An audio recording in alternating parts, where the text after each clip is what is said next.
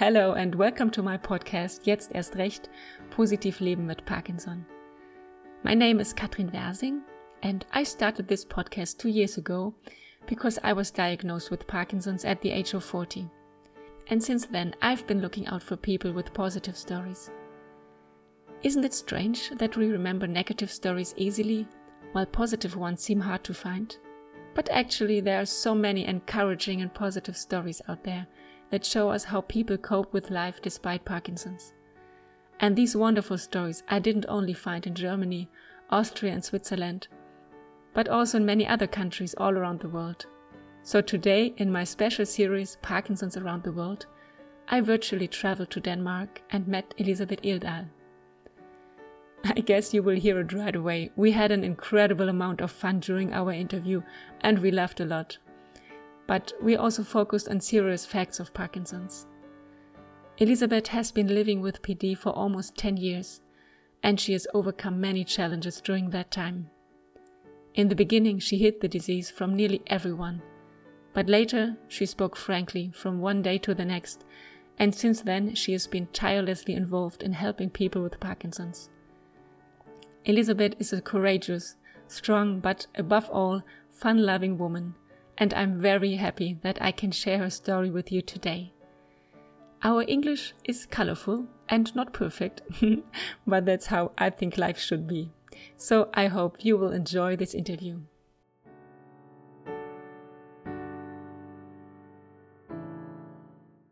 Hello, Elisabeth. Uh, I'm so happy to meet you today. Not only in Denmark, but all over the world, people in the Parkinson's community know you well.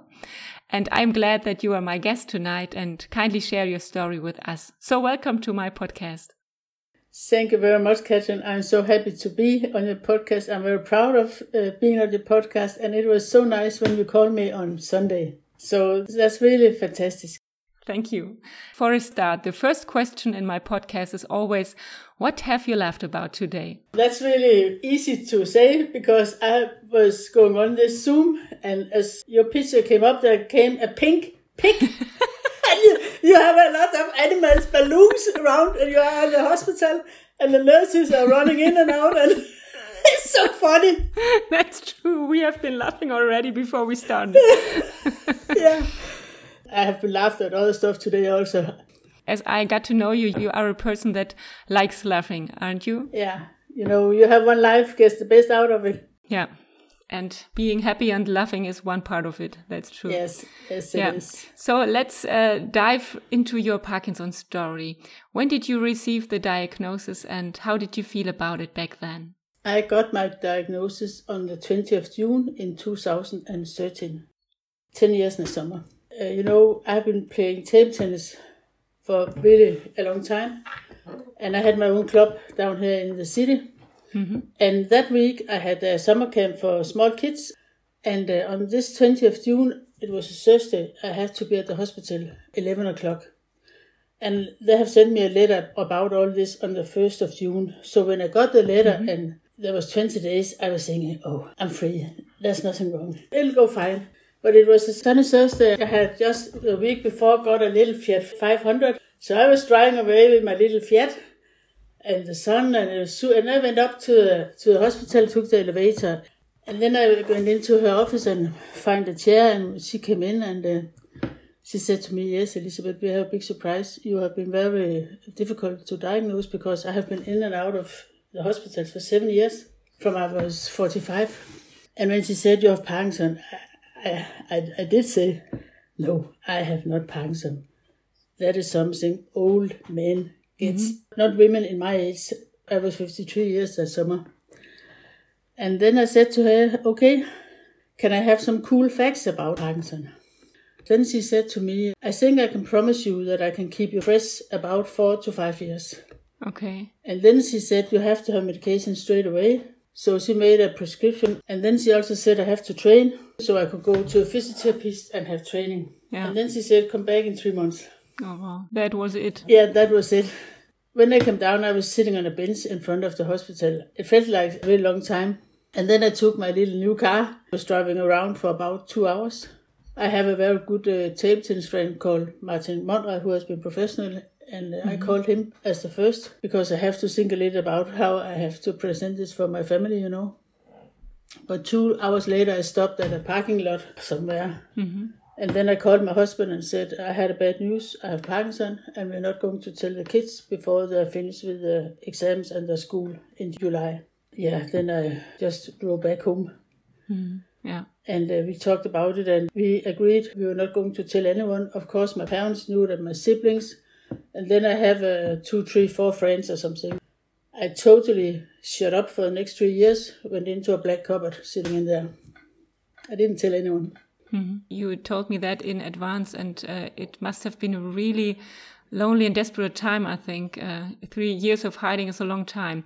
And in Yeah, which yeah. moment did you decide to speak openly about your condition and what changes did you experience? It's really so funny because I've been thinking of saying it for a long time, but I was it was because the same year I was running for the first time for the city council.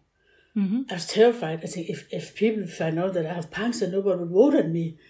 But I got elected in uh, 2013 in November month. I had a really super, super good uh, election. The day after the election, I was in the front of the papers. She got the winner of the election because I was going in top 10 after I've been sitting there in three years, I had a seat in this what we call health, you know.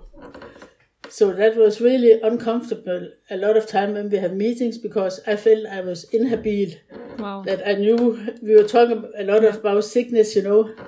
And uh, it was actually uh, in 2016. I went to the bathroom. I was at meeting up there at uh, on a Wednesday, and I don't know what happened out of that bathroom when I was sitting there. When I came back to the meeting, I said, before I sit down, I have something I would like to tell you. I have Parkinson and I have had it for over three years. And you know, they were in shock. They were really in shock. We met all of us from the city council to lunch, and then I knocked the, the glass and said, I have something I have to tell to all you others also. I have Parkinson and I have had it for three years. And then I called the newspaper, Oh, God. Okay. and a couple of days after, it was over. You know, Ildal has Parkinson, and that's the best thing I ever have done because sitting in there is not funny. yeah. I'm sure it must have been a very difficult time. Yeah, but I didn't knew anything about Parkinson, Yeah. and I didn't. Uh, Neither did I. Yeah. I didn't know anything. Yeah, that's true. And as you said, you have been elected from November 2013. And at this time, you were already diagnosed, but you didn't tell anyone. And you got re elected as well Twice.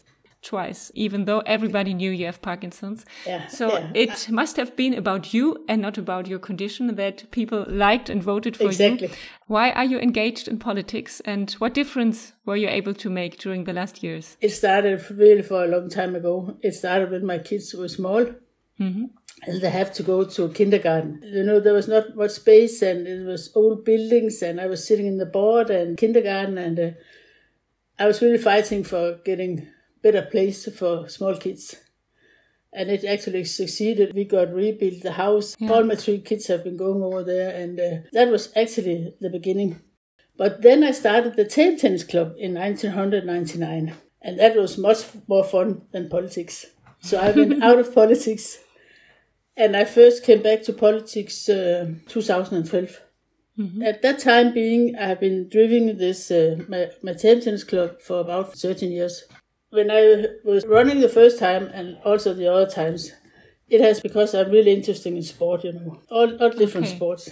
But the first eight year I was sitting up there, I didn't get a seat in the sport and culture uh, commission. But this time I got my seat, so that's that's really super.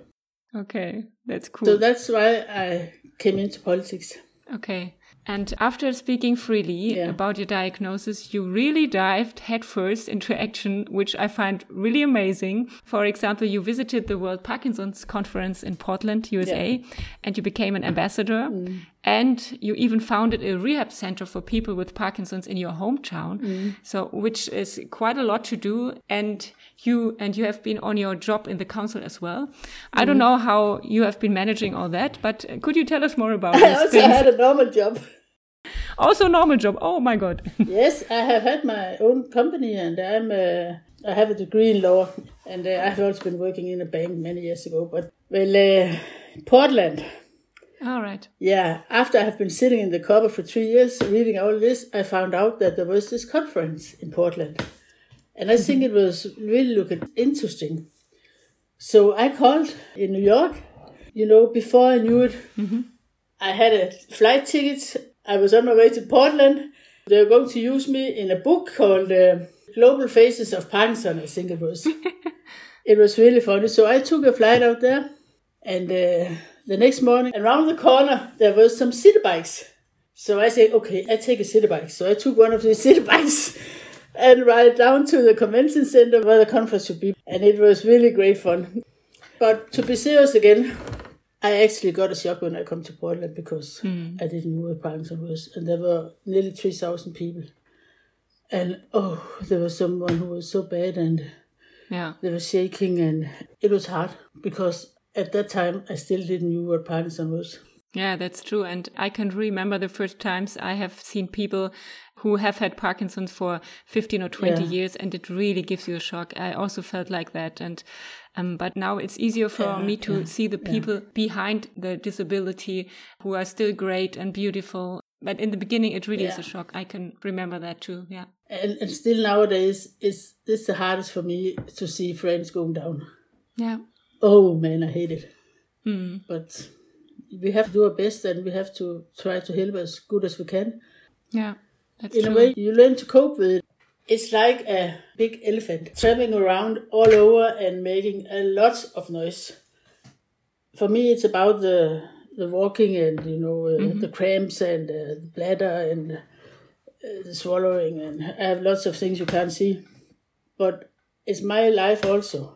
Everything is about a choice. I never think about yesterday and I don't think about tomorrow Hmm. because you have to be present in the present. That's Yeah, true. yeah. And the only thing that's really for sure tomorrow, if we wake up, that is we have been one day older. That's the only thing that's for sure. We haven't talked about your rehab center for people with Parkinson's.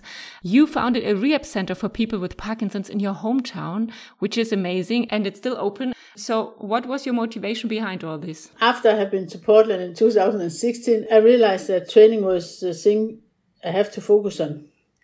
So when I came back from Montebello, I founded this uh, Cure for Parkinson, starting to collecting money and wanted to help people with Parkinson, maybe also scientists. But it became into a training center because I met an old guy from Poland. I knew- his son, and he was a boxing coach. And he came to my office one day. He has also Parkinson. That was why he was coming to talk to me. Ah, cool. And uh, before this conversation was over, I have got 5,000 kroner to buy a boxing sack and some gloves.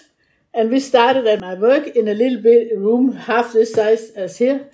and then we became bigger and bigger. We went into the cantina where we were doing big exercise, you know. Yeah, I know them. Yeah. And uh, in 2019, we moved to another place, and then we have played table tennis also.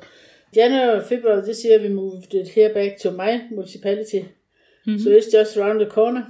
And we have table tennis, we have biking, we have yoga, we have fitness. It costs uh, about 100 euros for a whole year to come there. You can train there Monday, Wednesday, and Friday. And all the trainers also have Parkinson's. Ah, okay. Yeah, That is yeah. special. Yeah. But I have changed a little bit because as the years go by, I need some help from fresh people. Yeah, that's true. Yeah. So in that way, I have been changing a little bit. But still, we, we want to have this for ourselves. It's a free place uh, for all of us, and uh, we can talk about everything, and it's, it stays there. Yeah, that's good. And that's, that's super. Yeah. And it's really important that we have those places where we can speak freely. Yeah, yeah. And we are 20 members today. It's fantastic. I don't think about Parkinson very much. I try to live my life as I always have been done. I try to stay as as close to normal as I can. It's not always I can this, but it's about taking the control, you know.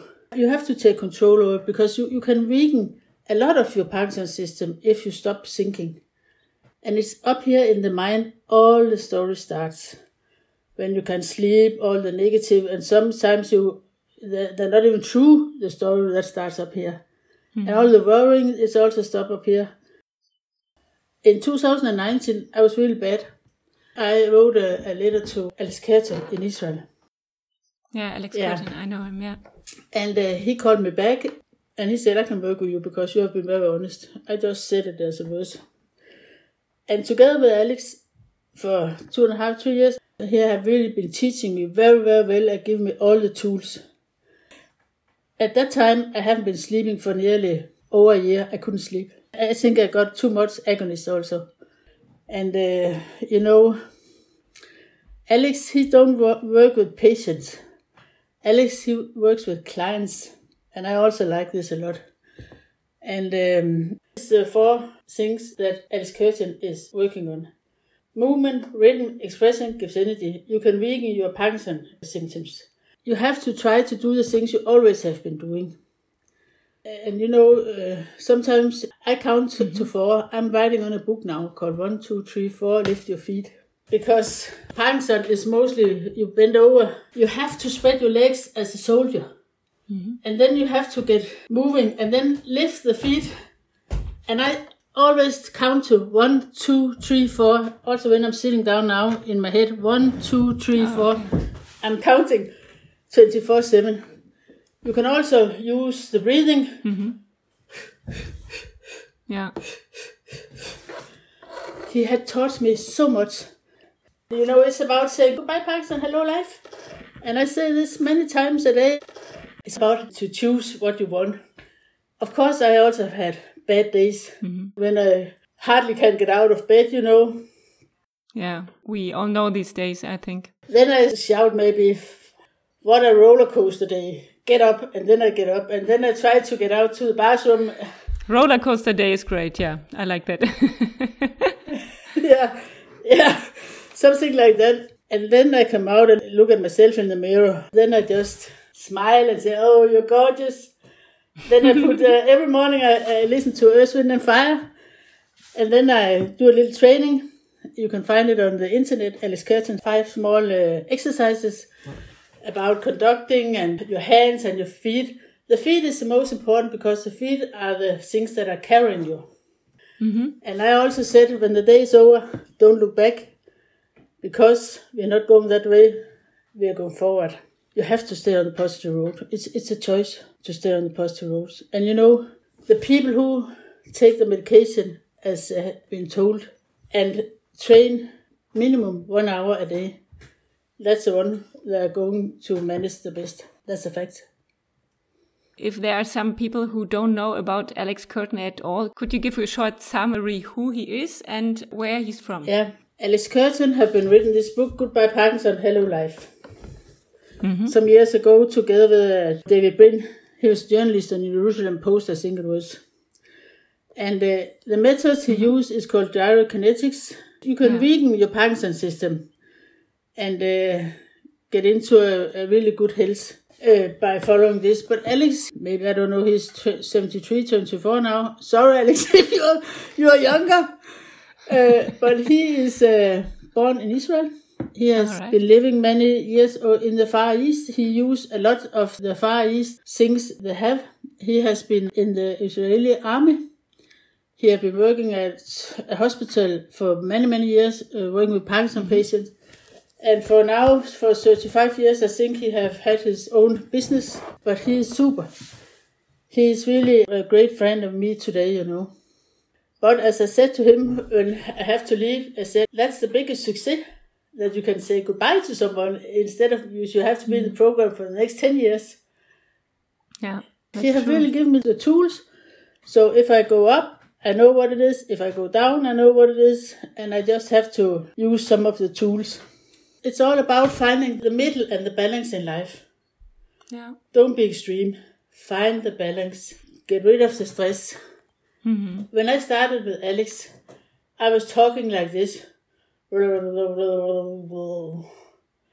And by his gyrokinetics, I use my hands to get rhythm in my speak, to speak slow. I use my mm-hmm. hands and the counting to get rhythm in my walking. I use it to get rhythm in my whole body and also in my head.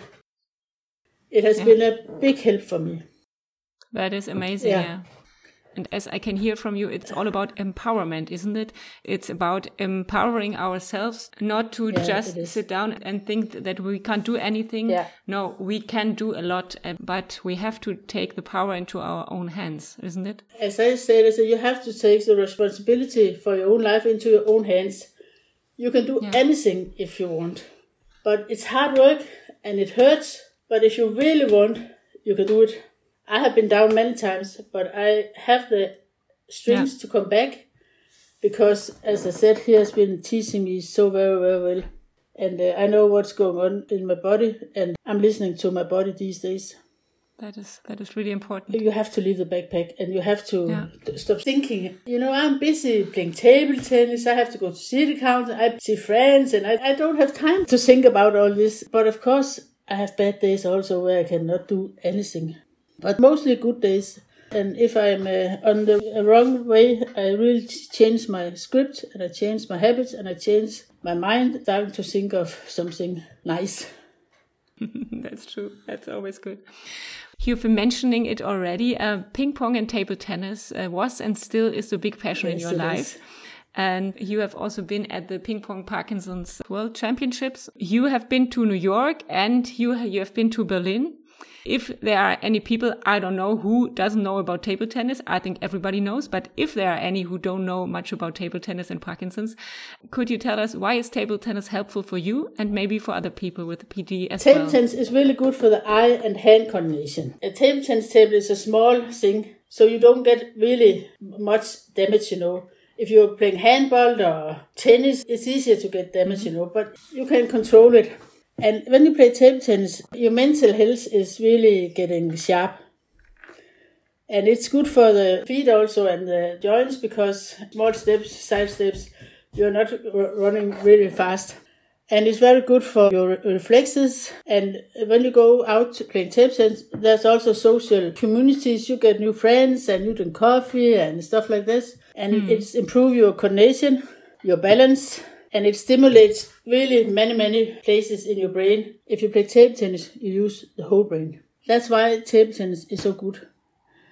But when I was diagnosed in 2013, I also threw that. I went out of the club and it uh, closed eight months later. Unfortunately, mm-hmm. yeah. Then I've been totally out of table tennis also, but in November 2017, Nat Bach called me and uh, over from Westchester Table Tennis Center and asked me to come over to uh, US, mm-hmm. the first international tournament in ping pong. All right. And it was in February 2018. So I took a flight to New York and he came and picked me up. And I participated in the first international table tennis mm-hmm. tournament for people Parkinson. Because I was there, they could say it was an international tournament. and it was cool. actually super great. And um, then Nat took, came here to Copenhagen in a plane in May 2018. We took my son's guitar into a car and I drove him all the way up to uh, World Championships up in Halmstad. And he had to talk to, to the board, so he got to the board with my son's guitar. I don't know what. I, I and then we saw the result in 2019 in, in October. The first World Championship for people Parkinson were held in Westchester Table Tennis Center and it was a great experience. Really special days at Westchester. Oh, cool. And I actually cool. had a really bad knee, so I was not supposed to play, but I think, okay, I do it. So I got a silver medal, medal in, uh, wow. uh, in a double with a, a woman from Croatia who I've never seen before. And then I was even worse last year in uh, Berlin. I was sitting in a wheelchair, and they took me to the table in a wheelchair and I come up, and then I was also playing on painkillers. And come on in class one, I got a bronze medal in uh, women's single, women's double, and in mix. Yes, it was amazing. I, I didn't know how. class one, yeah, that's the really good players. Yeah. yeah. So uh, next time, next year, I'm in really good shape. Then we see what it can be.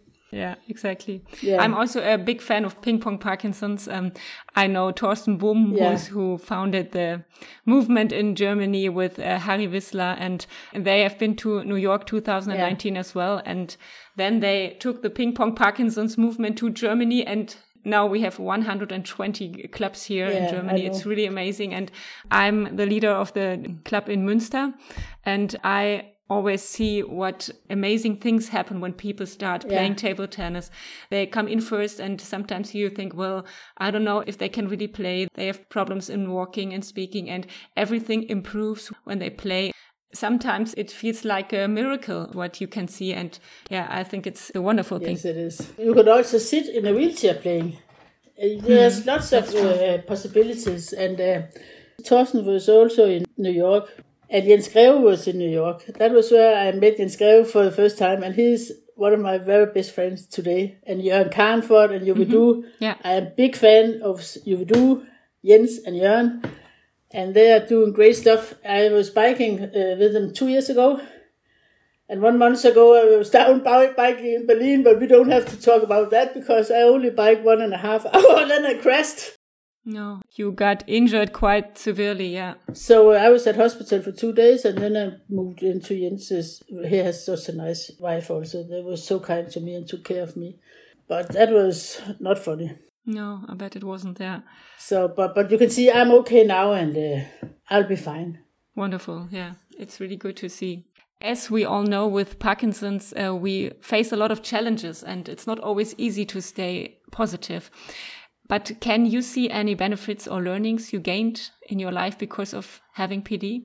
There's nothing positive to say about Parkinson, but there's lots of positive to say about all the new friends I have got, all the new people, all the. It's been fantastic, but Parkinson, no, thank you. I don't see any positive with that.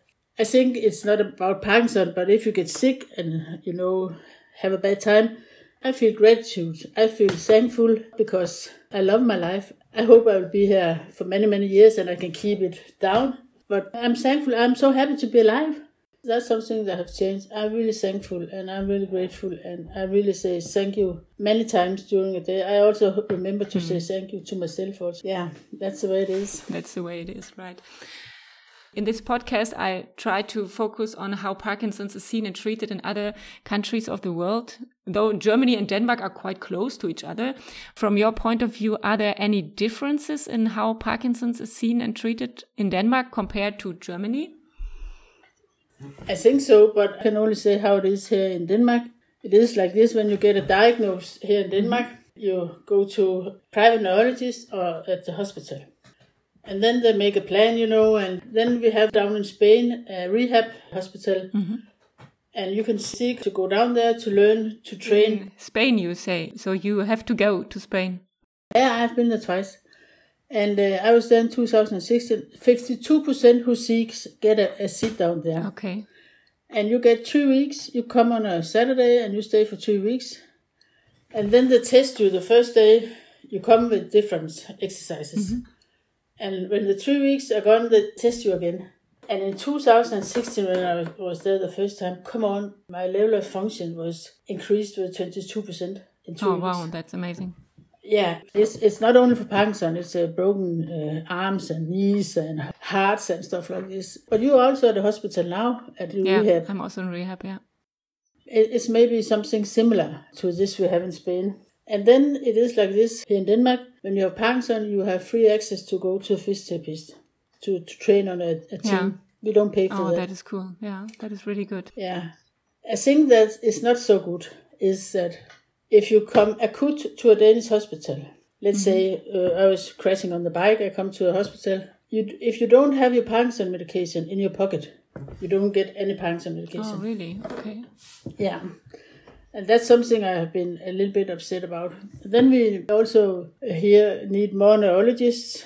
We also need some nurses who have a, a big knowledge about Parkinson. We have a lot of uh, great uh, scientists over at Aarhus uh, and also here in Copenhagen. Come on, it's better to have Parkinson today than 20 years ago.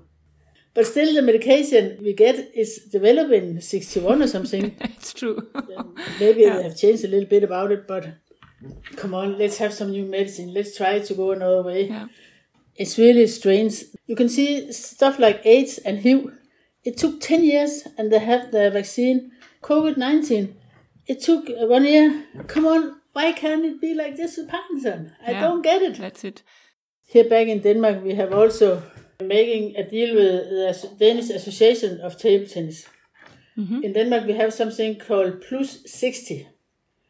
All right. People who are over 16 playing in the, the morning and until 12 o'clock. So all clubs in Denmark have promised that if they have training in the morning, every single person with Parkinson can come and play table tennis, no, no matter how old you are. That's good. Yeah. So that's really working very fine. And uh, last year uh, in October, we also had the first Danish national championships.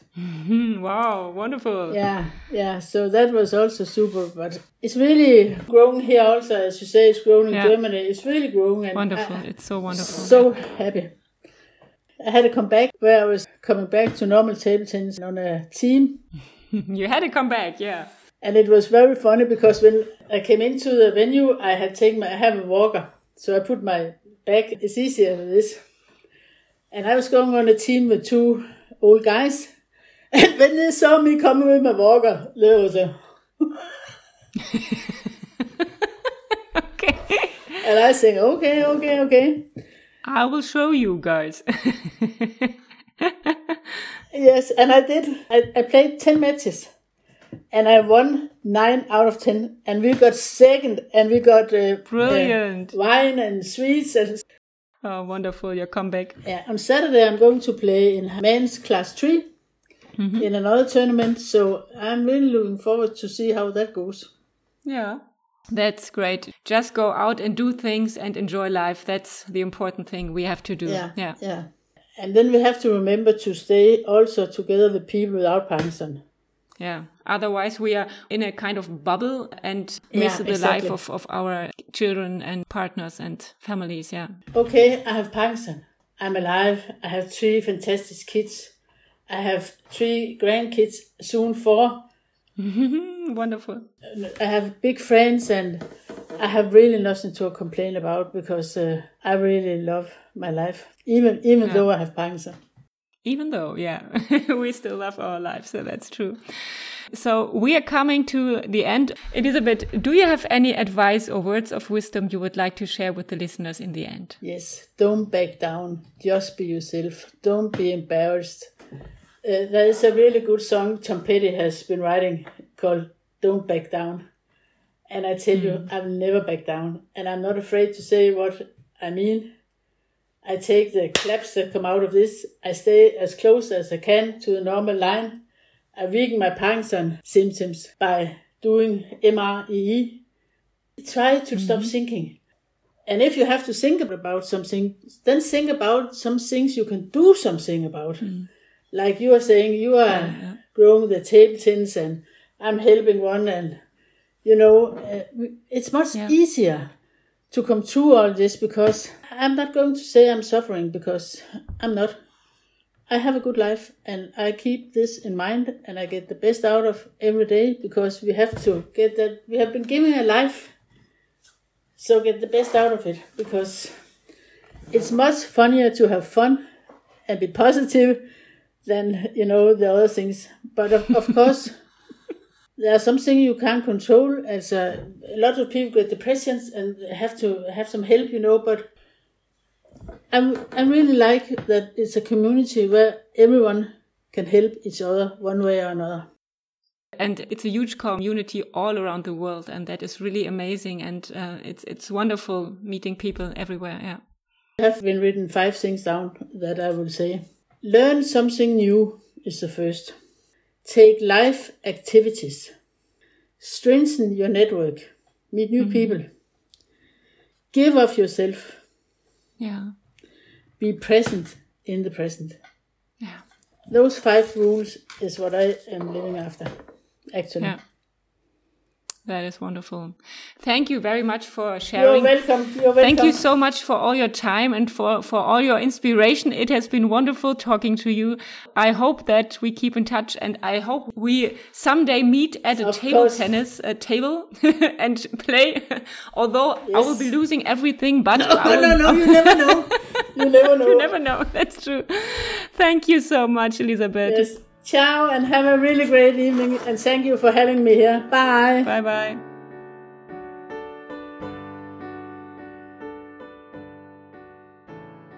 I think Elizabeth is simply wonderful, isn't she? I'm very impressed by how she has managed to pull herself out of difficult situations again and again with a lot of strength and motivation. And as we all know, it never is easy, isn't it? If you want to find out more about Elizabeth or about the topics we discussed, you can find the links in the show notes of this podcast. And as Elizabeth says, we have to be present in the present. Actually, quite simple and yet often so difficult. It means we should laugh today, enjoy our life now, and stop thinking about tomorrow. Maybe just for today. After my interview with Elizabeth, a special feeling of lightness has remained with me today. And that's exactly my wish for you. A day full of lightness and good thoughts. So take good care of yourself and stay on the positive side of life.